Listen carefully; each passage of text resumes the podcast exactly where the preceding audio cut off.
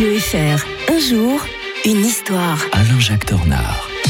Alain-Jacques Tornard nous rejoint comme tous les matins. Bonjour. Bonjour Mike. L'historien de Radio Fribourg nous propose de revenir en 27 avril 1909 pour nous parler du sultan Abdul Hamid II. Ben, ce jour-là, le sultan a été déposé, ni plus ni moins, par les jeunes Turcs, Alain-Jacques. hein. Ouais, on lui reprochait de livrer l'empire aux appétits étrangers, de montrer trop de complaisance pour les Arabes, et donc on le remplace par son frère Mehmet V.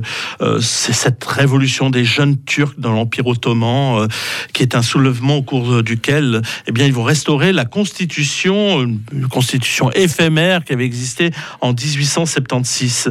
Elle avait été établie euh, euh, pour une période connue sous le nom de première période constitutionnelle ottomane, mais qui n'avait duré que dix ans, que deux ans.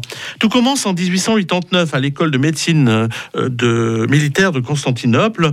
Euh, quatre étudiants, un Albanais, deux, deux Kurdes et un Azerbaïdjanais, pétris des idéaux de la Révolution française, eh bien, se disent que euh, euh, bah, les Français célèbrent leur centenaire cette année-là. Et ben eux, pourquoi on va pas réformer le, sultanat? On voit que la Turquie est dans, en très mauvais état. C'est le petit homme malade de l'Europe.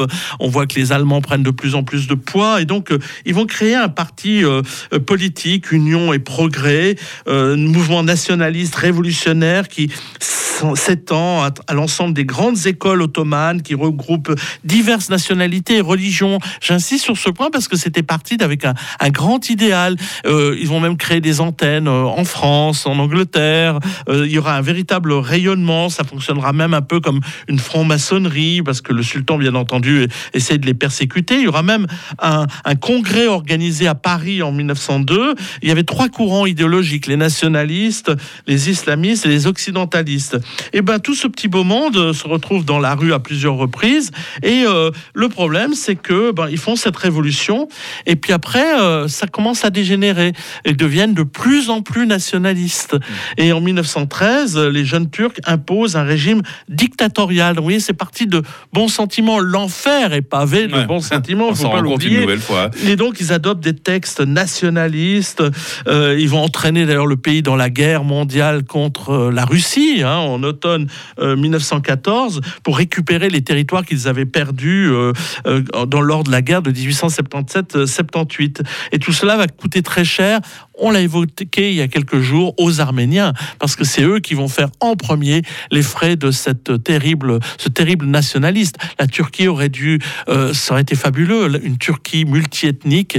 Et bien maintenant, elle est plus composée quasiment que de Turcs de souche à cause justement de ces jeunes Turcs qui avaient vu, qui avaient rêvé à une nouvelle Turquie euh, très amicale, très ouverte et qui a finalement abouti à la fermeture de ce pays. Vous avez évoqué euh, brièvement la Première Guerre mondiale, Alain-Jacques Tornard, la Seconde Guerre mondiale, euh, demain, et tout spécialement cette année euh, 1945, exécution de Mussolini. On en parle demain avec l'historien de Radio Fribourg. Belle journée. Bonne journée à tous.